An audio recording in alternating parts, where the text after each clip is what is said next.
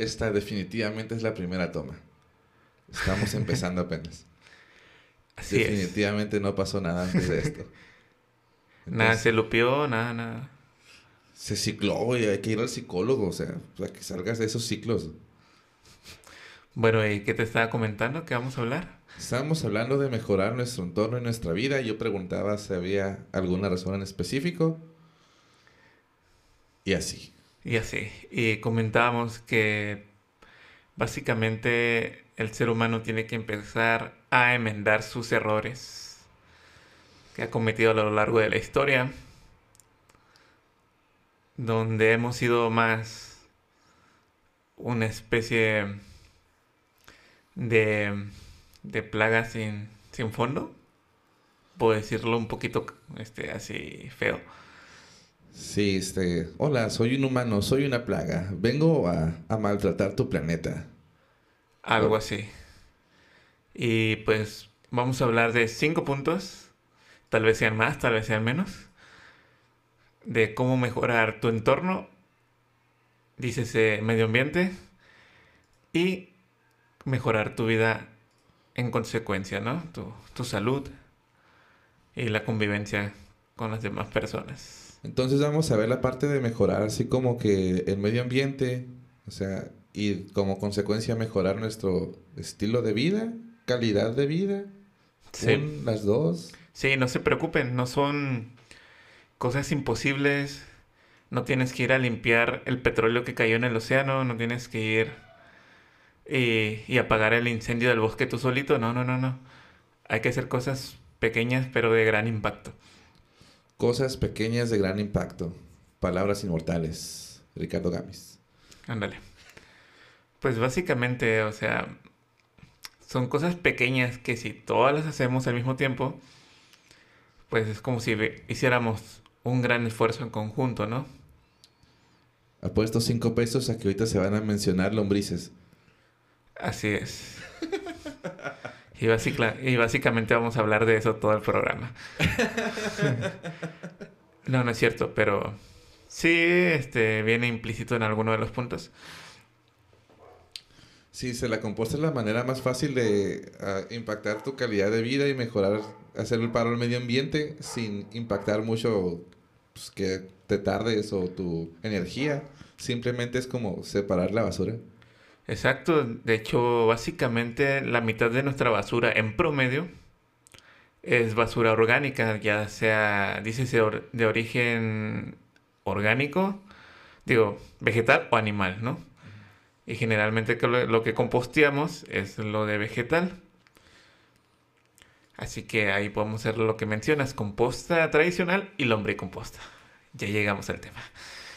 Y hemos llegado a las lombrices en tiempo récord.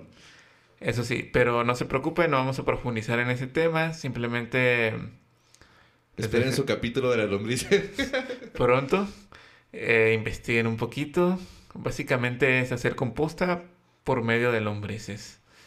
Ellas comen los residuos vegetales en descomposición y te dan dos productos, lixiviado y humus. Humus. Que es un buen alimento para tus plantas cuando mencionaban humus, cuando recién me platicabas de eso, yo cuando decías, no, y el humus esto y el humus aquello, yo pensaba en el humus como en un paté con, con galletitas. Ándale, ese garbanzo con chipotle. Sí. Algo bien. No, pero sí, eh, se escriben parecido, de hecho, hasta eso. Ah, entonces no estaba tan mal.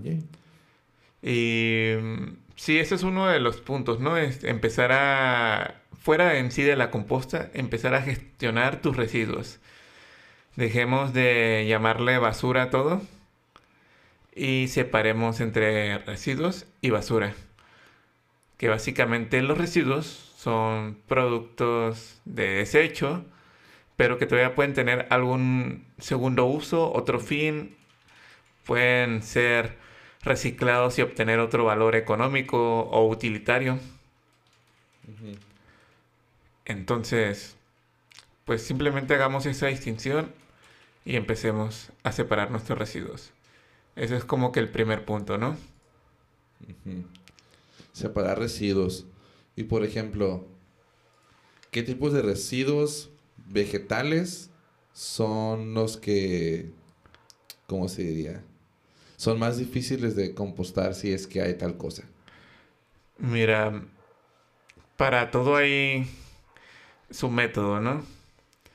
Si vas a compostar por medio del, de la lombricomposta, pues solo escoge los vegetales que tengan un pH neutral o alrededor y evita los que tengan proteína y pHs o muy básicos o muy ácidos.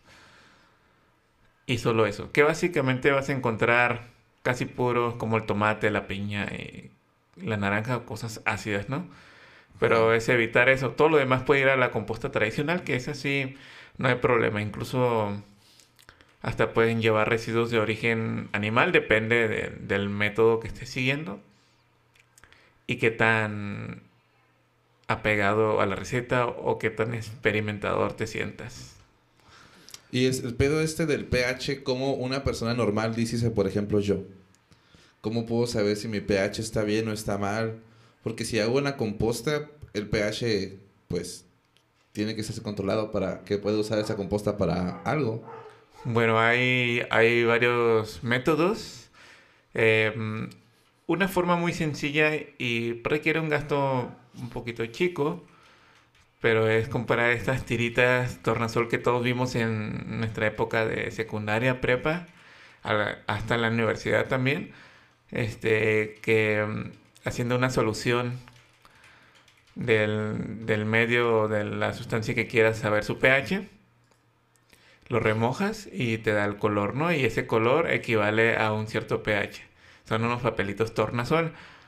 Esa es como una forma muy sencilla. La otra es cuidar desde que tú estás haciendo la composta. Ah, ahí en internet hay muchas tablas donde te dicen el tomate tiene el pH tal, el aguacate este pH. Entonces, pues tú vas escogiendo y vas separando. Entonces, quizás no sabes a ciencia cierta qué pH tienes, pero te das una idea por lo que tú ya le echaste. Ajá. Y pues la otra es de que pues vas a notar a tus lombrices un poquito más amarillentas, tal vez se empiezan a ir de tu compostero Y, o sea, pues el mismo comportamiento de las lombrices también te va a avisar. Oye, esto está muy ácido, como que no me late esta comida, ¿no? Oye, ¿te imaginas un día este salir a ver tu compostero y ver una invasión pero inversa de lombrices saliendo de tu caja? espaciándote por el patio, escalando por tu ventana. venganza humano, venganza. lo más triste es que eso pasa, pero generalmente lo notamos un poco tarde y solo vemos cadáveres secos de lombrices. Unas tiritas negras en el piso, básicamente. Fíjate, eso eran lombrices. Sí. Ah, ok. y bueno, este ya eso simplemente lo arreglas. Por ejemplo, todo el mundo tiramos la cáscara de huevo, ¿no? Y ese, básicamente, la cáscara de huevo está hecha por carbonato de calcio, que te va a ayudar a estabilizar el pH si está muy ácido. Ah, entonces puedo echar cáscara de huevo también a la composta. Sí, para precisamente para eso. Cuando veas que está muy ácido, le echas cáscara de huevo molida y listo. Listo. Santo remedio. Ah, vaya, vaya. ¿Y para qué puedo usar la composta? ¿De qué me sirve una vez que ya está todo el, todo el desastre hecho y ya tengo mis lombrices felices y, luego qué? Ah, una vez termines de hacer todo tu proceso, que dura alrededor de unos tres mesecitos, a veces más, eh, cosechas tu humus, tu composta, por, por así decirlo. Ajá y lo revuelves con la tierra de tus plantitas o se lo vas agregando de poco. Esto le va a dar nutrientes, diferentes microorganismos que van a ayudar a las plantas a fijar esos nutrientes a las raíces, a la misma planta. Y restaurar el suelo donde están tus plantas, ¿no? Entonces, por ejemplo, en, ahorita que vivimos en desierto, que si quieres tener plantitas sanas es una, es una mentada de madre si no son desérticas. Es recomendable tener tu composta y estar alimentando tus plantas no desérticas con la composta. Básicamente, si tú generas residuos vegetales, es recomendable hacer composta de cualquier tipo. ¿Y qué tanta diferencia hay entre usar la composta con lombrices o simplemente aventarle mi media calabaza a la planta para que se pudra ahí y la absorba la tierra? Luego no hay, a grandes rasgos,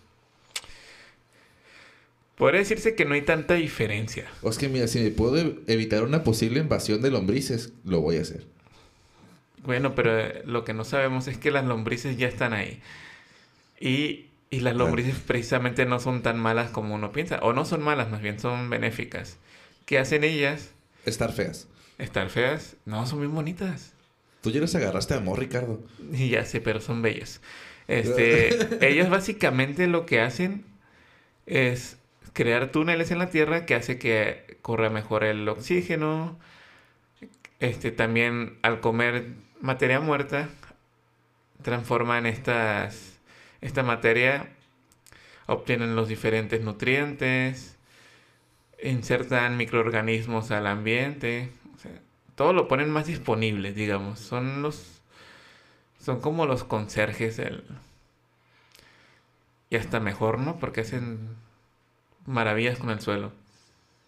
Vaya, vaya, vaya. Vaya, vaya. Entonces son la, la, la flora intestinal de este excremento llamado vida. De hecho, Darwin escribió un libro de, de las lombrices. O sea, tiene ese libro famoso, el, el que todos conocemos. Ajá. Y también tiene un libro sobre lombrices. Y donde menciona que las lombrices son los intestinos del mundo. Fíjate.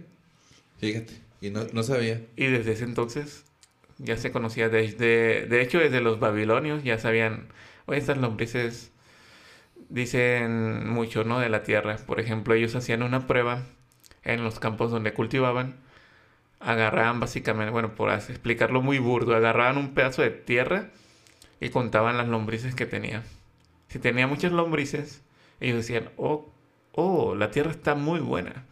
Tiene muchos nutrientes y muchas lombrices, entonces vamos a tener buena cosecha. Sí, sí, buena para cosechar. No, no, no probaban la tierra con lombrices. Separaban la tierra de las lombrices y luego las lombrices ya se las comían. Ándale. Igual los egipcios también sabían de ese pedo.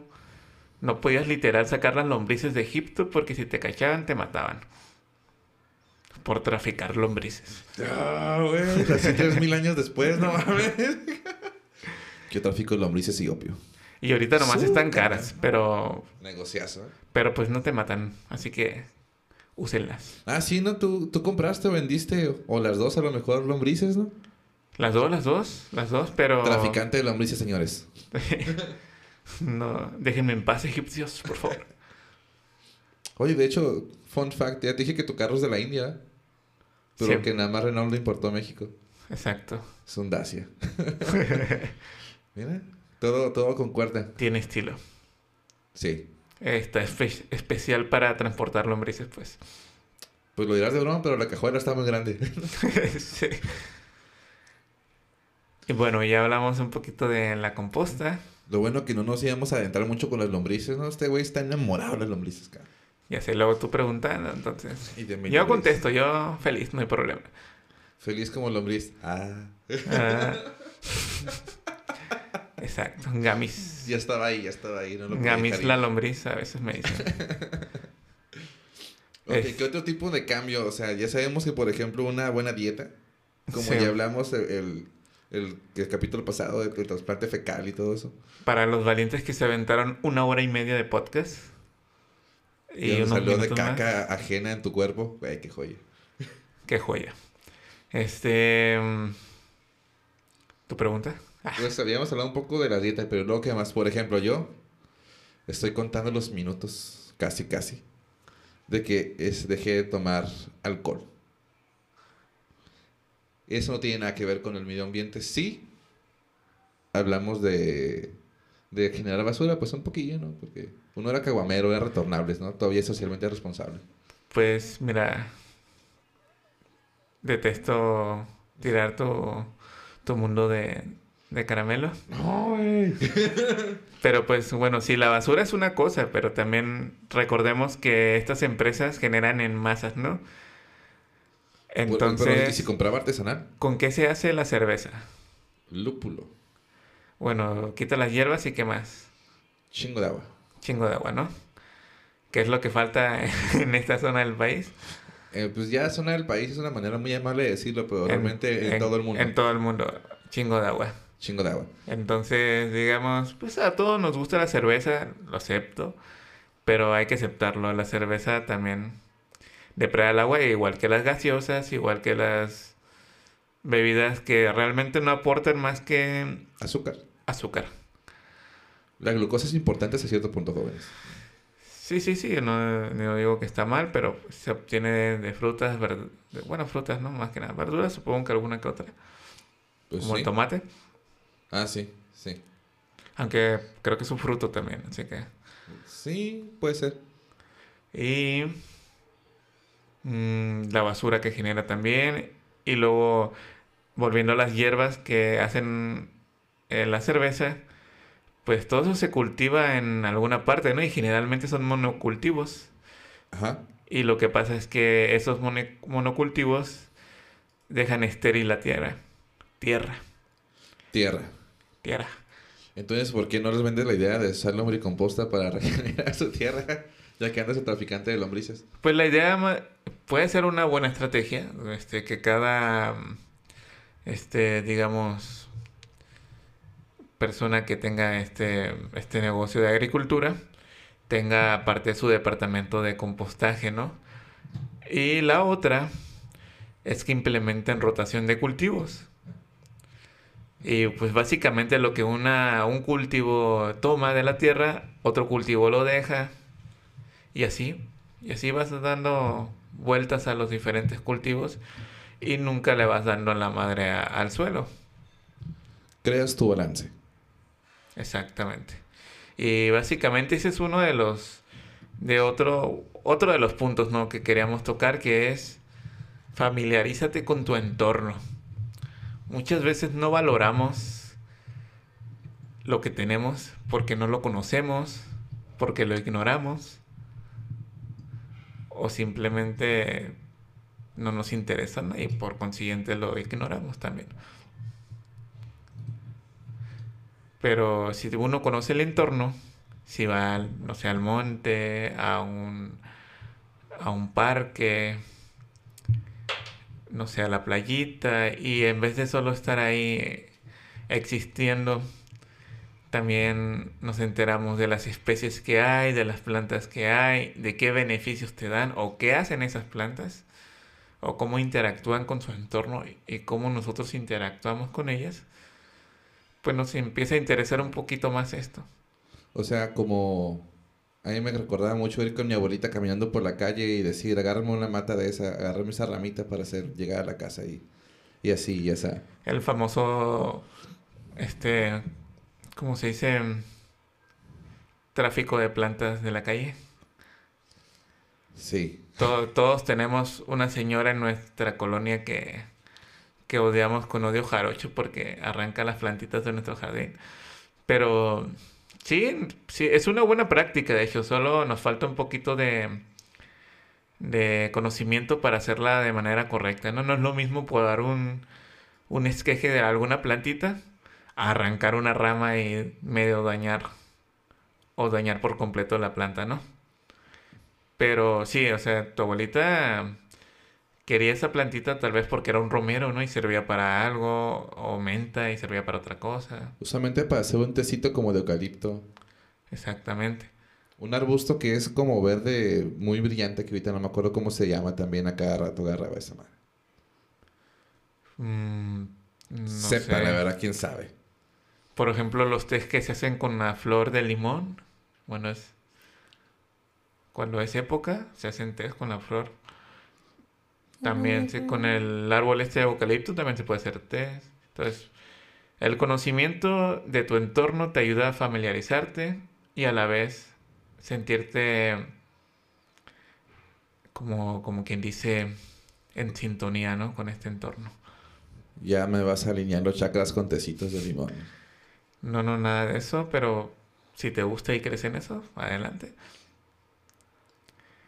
Si crees. Hay que creer, Ricardo. No, otra, otra cosa, por ejemplo, ya mencionando ese punto y tal vez llevándolo un poquito más a fondo, y spoilers del siguiente podcast, este, hay personas que hacen, por ejemplo, diarios naturalistas donde se dedican a dibujar diferentes plantas, animales del, de su entorno y por medio del dibujo van conociendo esas especies.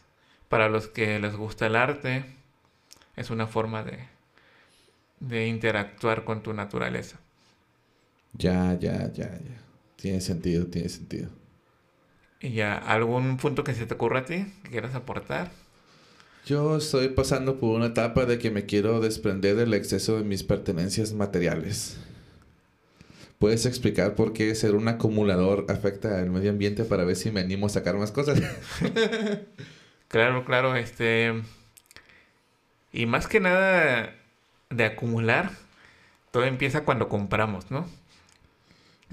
Mira, te recuerdo que el micrófono que estás escupiendo ahorita, ¿ves? no? No, no, no, yo sé, pero...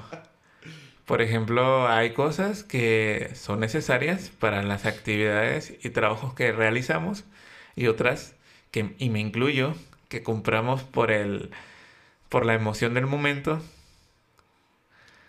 y, y terminamos con medio mundo de cosas que solo usamos dos, tres veces y solo están ocupando espacio ahí, ¿no? Deja tu comentario si quieres un podcast del lado oscuro de los tianguis. Exacto. Es oscuro y brillante a la vez, porque muchas veces puedes encontrar lo que buscas y ocupas. Y también es el reflejo de todo lo que compramos y no ocupamos, ¿no? Y luego te vuelves un parte del problema porque dices, nada más ocupa un vaso para licuadora y regresas con una mochila, unos termos, unos audífonos, unos lentes, un pantalón, un tapete, bocinas que no sabes si sirven. Pasa. Luego uno ya no sabe, ¿no? Si está formando parte de la solución o, o del problema porque dice, bueno, estoy comprando segunda mano pero también estamos fomentando que otra gente compre de primera mano, por así decirlo. Y, lo deseche bien peluche. Y no se preocupe por... Va a acabar en pórticos a 50 pesos. Exactamente. Entonces... Y luego apaga el acaba el marketplace por 200. ¡Wow! Emprendedor. Entonces, ese es un buen punto. Este, cuidar nuestro consumo. Desde lo material, desde los electrodomésticos, ropa, todo eso desprendernos un poquito de la moda y del, de aparentar. ¿Cuánta, ¿Cuántas veces no nos pasó a todos que compramos esos tenis que tal vez no eran por cómodos, pero porque eran, son los Jordan? No, yo creo que más bien estamos hablando de los vans de cuadritos. Los vans de cuadritos. Ah, pues bueno, para los que son de los noventas, yo todavía tengo unos vans de cuadritos. Lloren.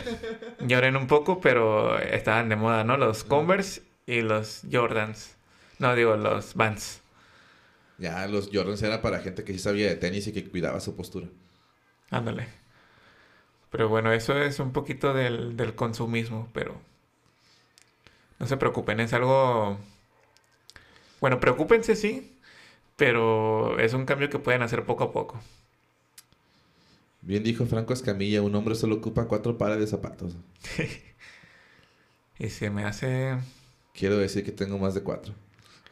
Sí, o sea, depende de tus actividades lo requieren, ¿no? Por ejemplo, si pues si trabajas en campo, si trabajas en un taller, pues tus botas de campo, ¿no? Tus botas de, de trabajo. Tus, más tus chanclitas o pantuflas para estar ahí en, el, en la casa unos tenis para el día a día y unos zapatos formales. Cuatro. Si haces algún deporte en específico, pues ya los zapatos o tenis de ese deporte. Ya. Entra un par de comodín. Cinco. Y... ¿Y para le contar? Y para le contar, yo creo que ahí estamos, ¿no? Más o menos. Y si eres de buenas defensas, se puedes quitar las sandalias o pantuflas de la casa y andar descalzo. Exacto. Cosa que no soy yo. No, ni yo. Así que sigamos con las pantuflas o chanclas. Bien. Siguiente. puedo comprar pantuflas. Oh, siguiente punto. Ah, siguiente punto. Electrodomésticos. Ah, ya sé.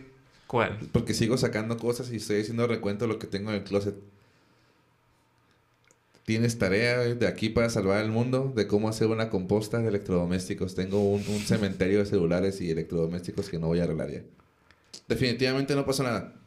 Otra vez no pasó nada, pero comentaba que estos esta tecnología ya se puede reciclar aprovechando sus diferentes componentes en otros en otros aparatos podría así decirse o obtener los diferentes metales de interés de los diferentes componentes como las placas madre, los procesadores, las memorias, etcétera, etcétera, etcétera. Entonces, para poder este reciclar mi cementerio de celulares, tengo que ir a dónde? Ahorita desconozco exactamente dónde puedes ir, pero sí te puedo decir al menos un punto de, de recolección, que es en centro de gobierno. Ahí te reciben electrodomésticos. Ellos ya los llevan a alguna recicladora, me supongo. Suponemos, suponemos. Suponemos. Eh, les prometo averiguar qué pasa en ese proceso y se los explicaré más adelante. Vaya, vaya. Entonces, quedamos en que acumular cualquier cosa, hasta animales, este, está mal. Sí, sobre los animales entra un detalle, digamos, de dignidad y de, de los derechos, por así decirlo, de los animales, ¿no? Podemos llamarlos como tipos de derechos universales. Exactamente. Todo ser vivo tiene derecho a esto. A esto, a, a ser feliz de alguna forma, estar bien cuidado, porque si tenemos un gato, un perro, lo que tú quieras tener de mascota, tienes que cuidarlo. Sí, digo, tampoco lo vas a tener amarrado en el techo, ¿eh? ¿Qué pasa mucho? Pasa mucho. O solo en, en el patio. O arrumbado y que le limpias cada mes las popos y eso. Y si se las limpias. Oye. O le das poquita comida porque pensaste en comprar un perro, pero no en comprar sus croquetas o los gastos que esto conlleva. Ah, los precios de las croquetas, Ah, ah.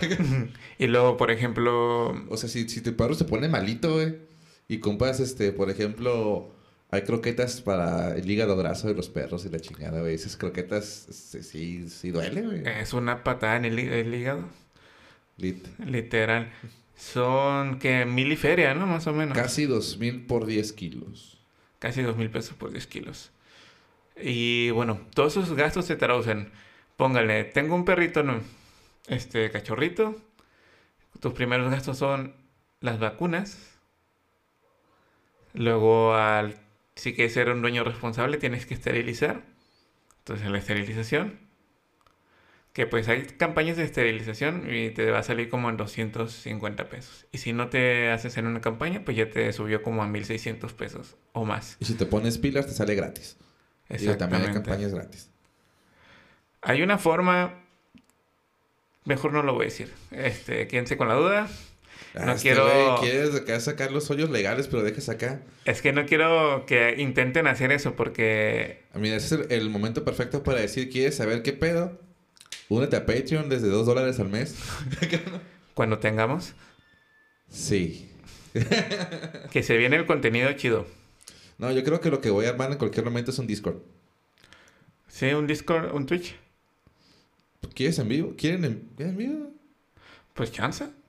Pues sí, pero eh, en vivo va a ser un editadero de cosas como ahorita, como el definitivamente no pasó nada otra vez, que tuvimos dos invitados muy inesperados. bueno, pero sabemos que esos, esos detalles cada vez se van disminuyendo un poquito. No lo sé, porque mira, si hubiera sido el Macario, se hubiera quedado aquí. Eso sí. Bueno, entonces, ¿quieres agregar algún punto para mejorar el estilo de vida o tu sociedad o, tu economía o, o qué? Yo creo que tenemos bien, ¿no? ¿Cuánto tiempo llevamos, por ejemplo? Ay, la verdad no sé, pero yo creo que unos 40 minutos. Yo creo que estamos bien, ¿no? Hay que hacerlo ligerito. Nomás vamos a comentar algo rapidito. Este, estamos próximos a celebrar el Bazar Verde.